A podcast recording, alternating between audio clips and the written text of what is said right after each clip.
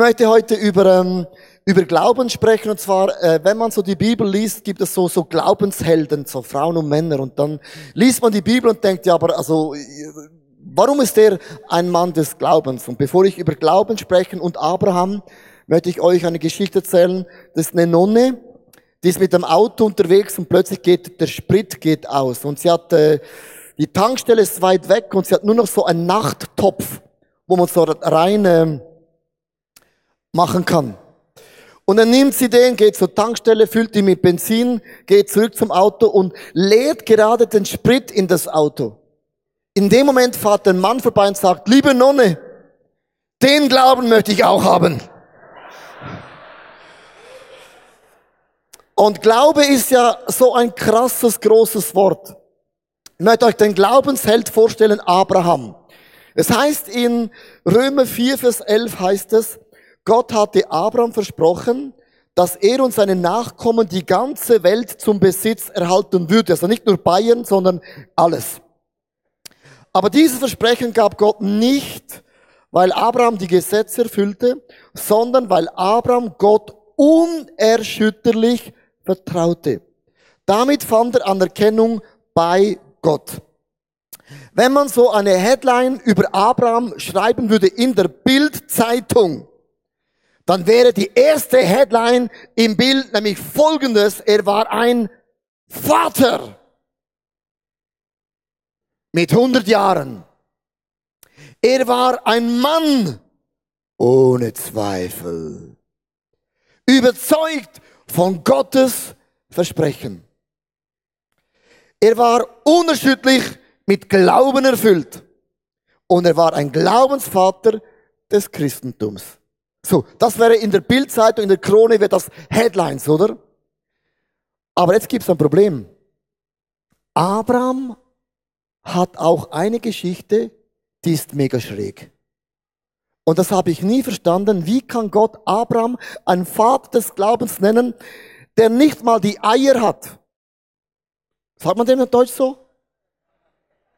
Also mehr unter Männer. Nicht mal Corazon hat. Corazon de Melon, das heißt auf Spanisch so groß wie ein Herz mit Melone. Ja.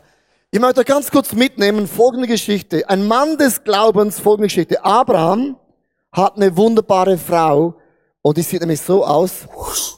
Das ist die Sarah. Und eines Abends haben sie mega, mega Hunger. Und sie suchen den nächsten Burgershop. Das Problem ist, es gibt eine Hungersnot im Lande. Kein Burger. Und wenn dein Magen knurrt und du hast kein Essen zu Hause, dann zerplatzt alles in deinem Leben wie so. Dann sagt Abraham, du Sarah, komm, wir gehen zum nächsten Land, da hat es einen McDonald's. Und als da hinkommen zum Land, sagt Abraham, Sarah, es gibt ein großes Problem. Die wollen mich umbringen. Sagt Sarah, warum wollen die dich umbringen, Abraham? Sagt er ganz einfach. You are so beautiful. Not only to me, sondern für alle, you are so beautiful. Sarah, die werden mich umbringen. Und wenn die wissen, ich bin dein Mann, dann bin ich sowas von tot, dann kannst du alleine McDonalds stopfen. Sondern Sarah, wir machen es folgendermaßen. Ich bin dein Bruder und du bist meine Schwester und dann werde ich leben. Und plötzlich sieht der Pharaon, you are so uh, beautiful. Und weil der Abraham der Bruder ist und man behandelt den Bruder immer gut, bekam er mega viele Geschenke. Ähnlich wie die FIFA. Also ähnlich. Also ähnlich. Plötzlich wurde der Pharaon wurde ganz schwindelig und es ging ihm nicht mehr gut. Und dann sagt er, Herr Abraham, warum hast du das gemacht? Wieso hast du gesagt, das ist deine Schwester, das ist ja deine Frau und Gott verflucht uns, Gott bestraft uns, du bist ein Schafsäckel. äh, du bist, du bist gemein. Wieso, wieso machst du das? Und es ist so krass, die Geschichte von Abraham und Sarah. Er log. Der Mann des Glaubens hat gelogen. Und die Geschichte hat sich nicht einmal wiederholt, sondern zweimal. Alle guten Dinge sind zwei. Wie kann Abraham ein Mann des Glaubens sein, der nicht mal die Koroson hat, zu sagen, das ist meine Frau, you are so beautiful? Wie geht das mit Glaube und Angsthase und Lügen? Und wenn ich so diese Bibelstelle lese, dann habe ich theologisch, und Tobi würde sagen, für alle Hobby-Theologen, das ist ein Lieblingssatz, gell? Ihr Hobby-Theologen, hat man dann ein bisschen eine Frage. Wie kann Abraham ein Mann des Glaubens sein, hat nicht die Koroson hinzustehen und sagen, das ist meine Frau. Es hat nämlich hier einen Bibelvers, möchte ganz kurz vorlesen. In 1. Mose 16, Vers 1 bis 2. Die Geschichte geht weiter. Abraham und Sarah bekamen keine Kinder. Da schlug Sarah ihrem Mann vor, Abraham, der Herr hat mir keine Kinder geschenkt, aber nach dem geltenden Gesetz kannst du mir durch eine Sklavin Kinder schenken. Ich habe da noch eine ägyptische Sklavin in der Ecke. Die heißt Hagar ich überlasse sie dir und vielleicht kann sie durch die ein Kind geboren. Und da heißt es, und Abraham war einfach einverstanden. Hat gesagt, du, du Sarah, ich wehre mich nicht, ich bin ein Teamplayer. Was immer du sagst, I'm in. So, so, so lief das ab, oder? Und es ist sehr, sehr interessant. Sie bekamen keine Kinder. Wieso bekamen die keine Kinder? Also haben sie es dann nicht gemacht? Also, doch, doch. Abraham war wie ein Italiener. Italiener machen am Morgen und dann am Mittag, dann zum Nachbrot, in der Nacht und in der späten Nacht und das jeden Tag. Aber ich, ich, habe ein bisschen italienisches Blut, darum weiß ich das. Die, die haben es schon gemacht. Und das ist mal nach, nach 80 Jahren voll Hardcore Italienisch. Sie wurde nicht schwanger. Und dann nahm man halt die Magd so. Und jetzt ist etwas Interessantes passiert. Drei Dinge sind geschehen. Erstens, es gab Fakten. Kann man die erste Person nach oben kommen mit dem Faktschild? Fakten. Muss ich noch. Ja, du bist der Fakt, ja. Sitz mal, sitz mal. Kennt ihr den? Wie, wie heißt du? Paulo. Paul. Paul. Ich komme aus Brasilien. Was heißt, was heißt Corazon de Melon? Wie bitte? Er kann gar nicht brasilianisch. Nein, genau. Also Fakten. Der Fakt im Leben von Abraham und Sarah war gewesen, wir sind so alt. Wir, wir haben es gemacht wie Italiener, aber der Fakt ist einfach, wir werden nicht schwanger. Also besser gesagt, die Frau, sie wird nicht schwanger. Das ist ein Fakt im Leben, wir werden nicht schwanger. Der zweite Punkt war der Fehler. Jetzt kann der Fehler auf die Bühne kommen, also der mit der Fehlerschild, meine ich besser gesagt. Du bist der Fehler. Ja. Nimm mal Platz. Wie heißt du? Dirk. Dirk. Dirk. Oh, und, also das Original so. Also ist, äh, ja. Das ist der Brasilianer, Corazon de Milon, und das ist der Dirk. Fehler. Die haben einen Fehler gemacht. Fehler. Die haben nicht vertraut. Der Mann des Glaubens hat nicht Gott vertraut. Also ich bin immer noch mit der Frage, warum ist Abraham ein Mann des Glaubens? Weil Fakten, da geht gar nichts und mega krasse Fehler. Der dritte Wert war nämlich das Gefühl. Jetzt kann das Gefühl nach vorne kommen, ist das ein Mann heute? das ist der Gefühl, Gefühl, Gefühl. Wie heißt du? Tischi. Tischi. Tischi heißt in der Schweiz wie ein Tisch, das heißt Tischi. Von wo kommst du eigentlich? Aus Bayern. Aus Bayern. Gut, gut. Also, er Fakten, sie wird nicht schwanger. Fehler, ich habe die Hagar genommen und das war nicht der Plan von Gott, sie wurde schwanger und dann gibt es die Gefühle, weil als Gott zu Sarah sagte, du wirst schwanger werden, hat Sarah gesagt, Gott, du bist mega lustig. Die hat's explodiert, die hat gelacht, die hat gesagt, Gott, wir haben es gemacht wie Italiener, aber, aber äh, ich, ich, und der Abraham nahm sogar die blaue Pille. Hast du schon mal Gott in das Gesicht gelacht? Die Frau und der Mann des Glaubens haben Gott ausgelacht. Die haben Gott nicht ernst genommen. Es gibt eine ganze Liste von Frauen und Männern, ich möchte es ganz kurz vorlesen, die waren wie Abraham und Sarah. Noah war zum Beispiel stockbesoffen. Isaac war so ein Tagträumer. Jakob war ein Lügner. Lea, sie war einfach hässlich. Josef war, ja, das heißt in der Bibel. Josef, der wurde missbraucht. Moses, der war einfach so ein Mörder neben David und Paul, Paulus. Gideon war so ängstlich, dass sogar der eigenen Schatten war mega, mega gefährlich. Raab, sie war eine Prostituierte. Jeremia und Timotheus, die waren viel zu jung. David hatte eine Affäre. Elia war ein Selbstmordkandidat Nummer eins. Jeremia war depressiv. Jona lief davon wie Usain Bolt so schnell. Noemi war eine Witwe. Hiob verlor alles. Johannes der Täufer, der aß sogar Heuschrecken. Das wäre in Asien ein Kompliment. Die, die Jünger, die, die fielen, die schliefen ein beim Gebet. Martha, sie hat sich über alles Sorgen gemacht. Maria war stinkfaul.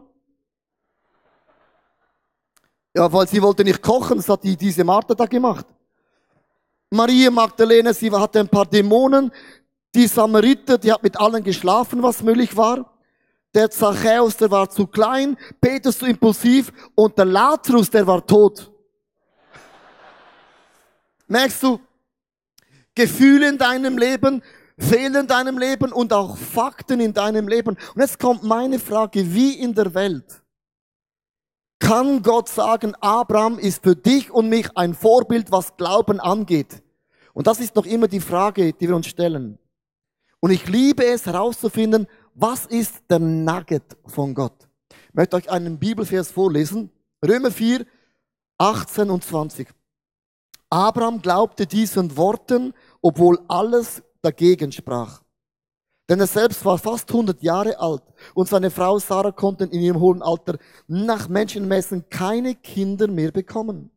Doch sein Glaube wurde nicht erschüttert. Er zweifelte nicht und vertraute Gottes Zusage. Denkst, hä?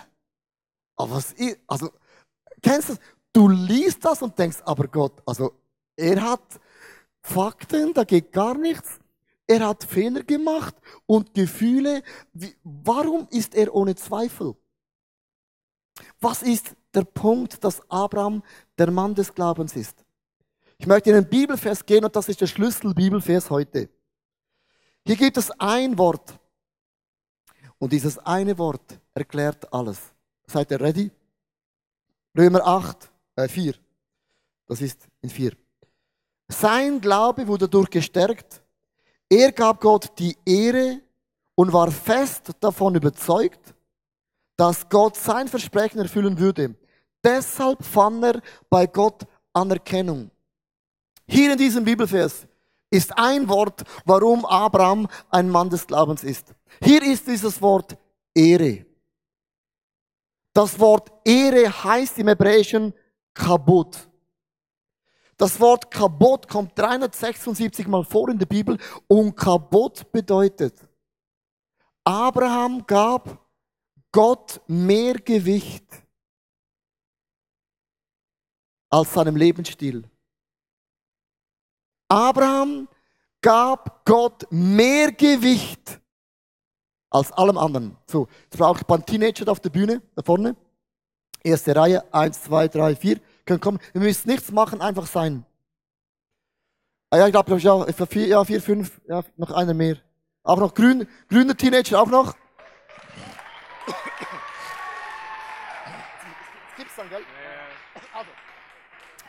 Also schaut es an. Fakten, Fehler und Gefühle. Kaputt bedeutet, ich gebe Gott mehr Gewicht als meinen Umständen. Also ihr seid kaputt. Sitzt mal auf dieser Seite. Ich hoffe, das hält. Sonst gute Nacht.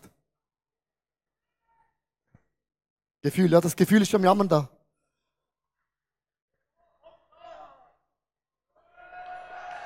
Woo! Das ist kaputt. Sie geben Du gibst Gott mehr Gewicht als deinen Gefühlen, deinen Fehlern und deinen Fakten. Abraham ist nicht der Vater des Glaubens, weil er perfekt ist. Wir denken, Glauben gleich perfekt, Glauben gleich, ich beginne etwas und alles funktioniert. Das ist nicht Glauben. Glauben heißt, ich gebe einer Sache mehr Gewicht als meinen Fehlern, Fakten und Gefühlen. Und das tat Abraham. Er sagte, meine Person ist mein Gott und darum bin ich der Mann des Glaubens. Gut, ihr könnt noch bleiben. Ich nehme die erste Person weg, Fakten. Du kannst mal, mögt ihr noch da? Na gut, ich frage euch gar nicht. Wie heißt du? Dylan. Dill. Dylan. Dille. Leo.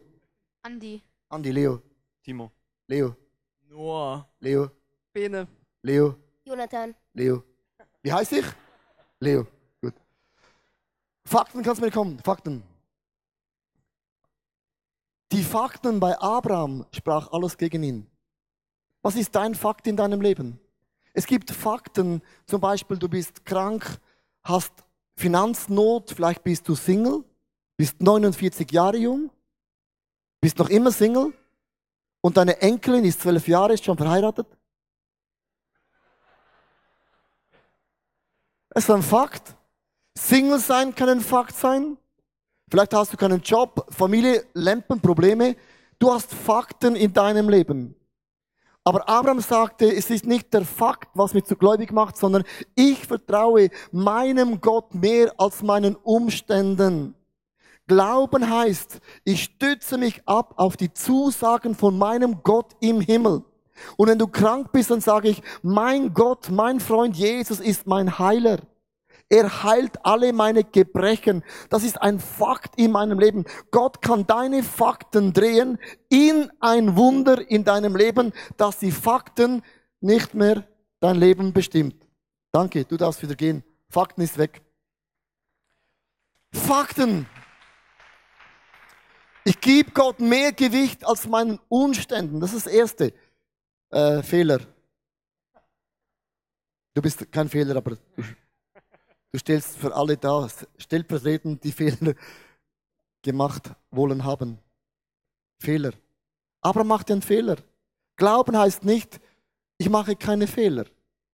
Glauben heißt nicht, mein Lebensstil ist heilig. Logisch, wir, niemand will bewusst Fehler machen.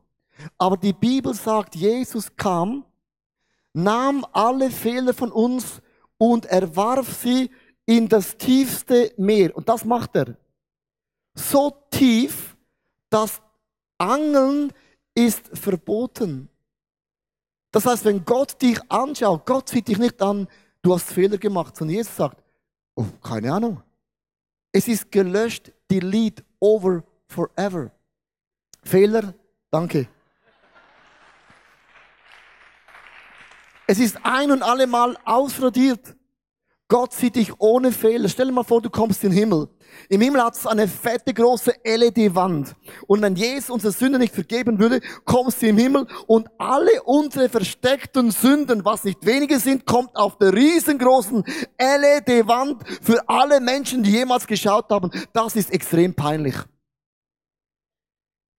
Und alleine der Fakt, dass Jesus in das tiefste Meer wirft und sagt, ich mag mich gar nicht mehr daran erinnern, ist ein amazing Fakt. Die Bibel sagt, der Teufel ist ein Ankläger. Er klagt die Heiligen an, dich und mich. Der Teufel ist jeden Tag bei der Präsenz, bei der Gegenwart von Gott und sagt, du hast du gesehen, der Leo, der hat gestern gesündigt und sagt Jesus, ja, ich bin nicht blöd. Ich hab's gesehen. Aber Teufel, ich will dir mal was sagen. Ich habe Leos Sünde in das tiefste Meer geworfen und ich mag mich nicht mehr daran erinnern und ich möchte mich niemals mehr daran erinnern. Das ist ein Fakt in deinem Leben. Gott sah nicht die Fehler von Abraham, sondern er hat einer Person mehr Gewicht gegeben als seinen Fehlern. Und jetzt kommt noch das Gefühl. Gefühl. Das muss man immer ganz speziell behandeln, die Gefühle, gell? Gefühle kommen und gehen. Aber Jesus nahm das Gefühl weg. Ich möchte euch eine Sache erklären, bevor ich diese Tafel wegnehme. Ihr, ihr könnt noch, oder? Gut. Ja klar, ja klar, das ist logisch so. Wir sind Bayern, ja sowieso. Mir, mir sind mir. Also, die Ehebrecherin wurde in der Bibel erwischt beim Ehebruch. Ist hochinteressant, man hat nur die Frau gefunden. Der Mann war, der war nicht da. Und man nimmt die Ehebrecherin und bringt sie zu Jesus. Und stell dir mal vor, wie sich die Ehebrecherin gefühlt hat. Und dann nahm man die Ehebrecherin und man warf sie auf den Boden. Kannst du auf den Boden dich so legen? Also so, ja, so ein bisschen so. So wenig, so spontan, ja. Nein, nicht, nicht ganz so. Das ist, das ist, das ist römische Haltung. So, so, so, so, so. So, einfach so, wie du gefallen bist, so. So. Also. Und man nahm Steine, und man nahm Steine, man wollte sie von Steinigen. Steinigen heißt, man wirft von oben runter. Und wie hat sich die Frau gefühlt? Nicht ganz sexy. Und jetzt ist interessant, Jesus geht auf die Knie und schreibt etwas in den Boden. Und alle Theologen überlegen sich, was hat denn Jesus geschrieben? Und ich sage, Jesus hat so unleserlich geschrieben, weil es vielleicht gar nicht wichtig ist, was hat er geschrieben. Weil es ging gar nicht darum, was hat Jesus in den Boden geschrieben. Das ist nicht, das ist gar nicht der Punkt, sondern Punkt ist das. Schau gut zu. Von oben ist verurteilend. Aber als Jesus schrieb, ist nicht was er schrieb, es ist die Augenhöhe. Und Jesus sagt, ich bin auf deiner Augenhöhe. Wenn dich Leute anklagen, ich schaue dir in deine Augen. Und das macht Gott bei Abraham, bei Sarah in deinem Leben. Lass dich nicht von deinen Gefühlen prägen, sondern kaputt. Dass du einer Sache, einer Person mehr Gewicht gibst als deinen Umständen, deine Gefühle. Danke, Gefühl. Hast es mega gut gemacht. So. So. Danke. Versteht ihr das Bild? Kabot heißt, ich gebe einer Sache mehr Gewicht. Jetzt euch vielen Dank, Applaus. Super gut gemacht.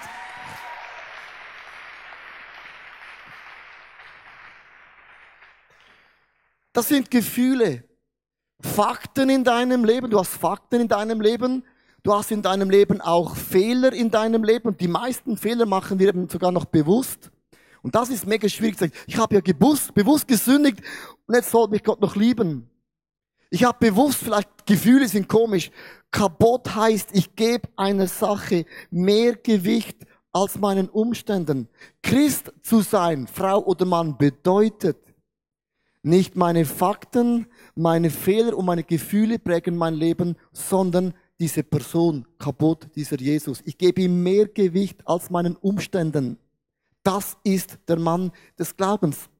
Ich möchte noch einen Vers vorlesen und das ist mega, mega ermutigend. Steht nämlich in Römer 4, Vers 23 und 24.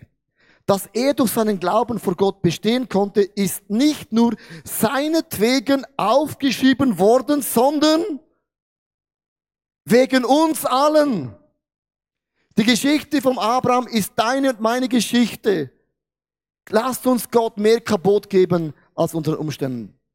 Ich möchte mit einer Geschichte enden. Und zwar äh, vor ein paar Monaten kam eine Frau, eine deutsche Frau. Sie ist äh, 54 Jahre jung oder alt, wie auch immer. Man kann auch alt jung behalten, aber sie ist einfach 54 äh, Jahre alt. Kommt und sagt, Leo, Gott hat mein Leben durch dich, mich, Gott hat mein Leben durch dich geheilt. Ich war jahrelang krank. Sag ich, was hast du denn gehabt? Ich hatte jahrelang Depressionen. Und die gingen nicht weg von mir. Und ich habe alles gemacht, von Grundkurs 1 bis Grundkurs Z. Ich habe alles durchlaufen, aber nichts hat funktioniert. Bis ich dich eines Tages im God TV predigen hören hören, äh, predigen, sehen hörte. Und dann habe ich zu ihr gesagt, also, was hat jetzt das zu tun mit deiner Heilung? Sagt er, ja, du, da hast du doch auf, auf Englisch gepredigt, das ist so ein, ein englischer Sender. Sag, ja, das ist Englisch. Sagt sie mir, Leo, ich habe dich hören sehen. Gesehen, gehört.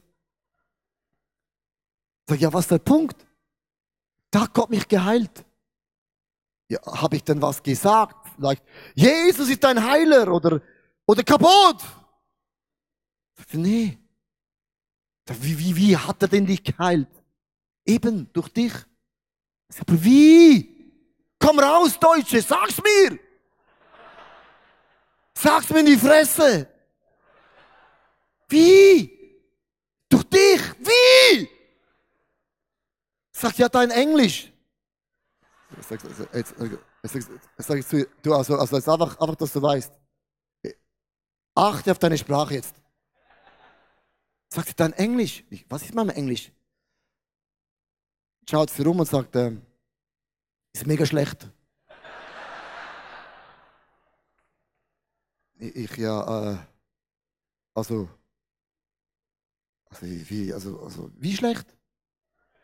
Sagt sie, es ist so schlecht. Ja, wa- was hat das mit deiner Heilung zu tun? Ja, es, da wurde mir plötzlich klar, wenn Gott dich gebrauchen kann im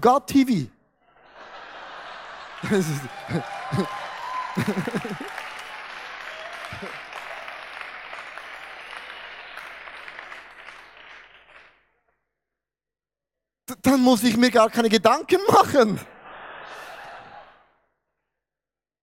Und dann habe ich zu ihr gesagt, das stimmt jetzt nicht.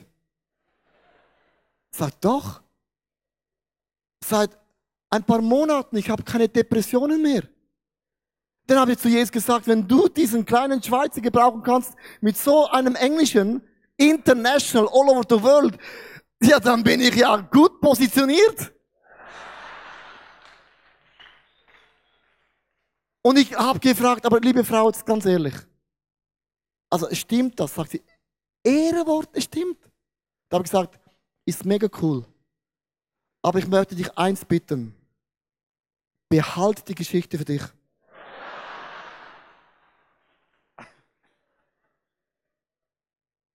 Ich möchte dir heute sagen, mach kaputt. Bau wie Abraham auf die Sache von Jesus. Gib Jesus mehr Gewicht als deinen Fehlern, als deinen Umständen, als deinen Gefühlen. Unser Glaube darf nicht geprägt werden durch die Gefühle, durch Fehler, durch Fakten. Es ist eine Person. Ich gebe Jesus mehr kaputt, mehr Ehre als all meinen Umständen.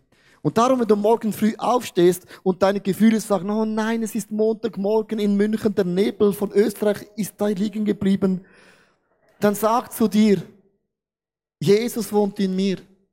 Die besten Tage sind nicht hinter mir, die liegen in front of mir. Das Blut von Jesus fließt durch, meine, durch mein Blutsystem. Er ist mein guter Hirte. Er deckt den Tisch in Angesicht von meinen Feinden. Ich habe einen überfließenden Gott an meiner Seite. Mit meinem Gott ist nichts unmöglich. Er hat meine Sünden in das tiefste Meer geworfen, die bewussten und auch die unbewussten Sünden. Er ist mein Heiler, er ist mein Freund, er ist meine feste Burg, er ist mein größter Fan in meinem Leben. Güte und Barmherzigkeit ist mein Leben lang, will mich das erfolgen. Und ich gebe mit dem meinem Gott mehr Ehre, mehr kaputt als meinen Fehler, Fakten und auch Gefühlen. Du beginnst in deinem Leben die Wahrheiten von Gott über deinem Leben zu proklamieren. Wer wohnt in dir? Dir wohnt nicht irgendjemand, in dir wohnt dieser Gott, der allmächtige Gott. Es gibt keinen Gott, der größer ist als dieser Gott im Himmel. Diesem Gott gebe ich kaputt, weil ich diesem Gott in der ganzen Ewigkeit in die Augen schauen werde.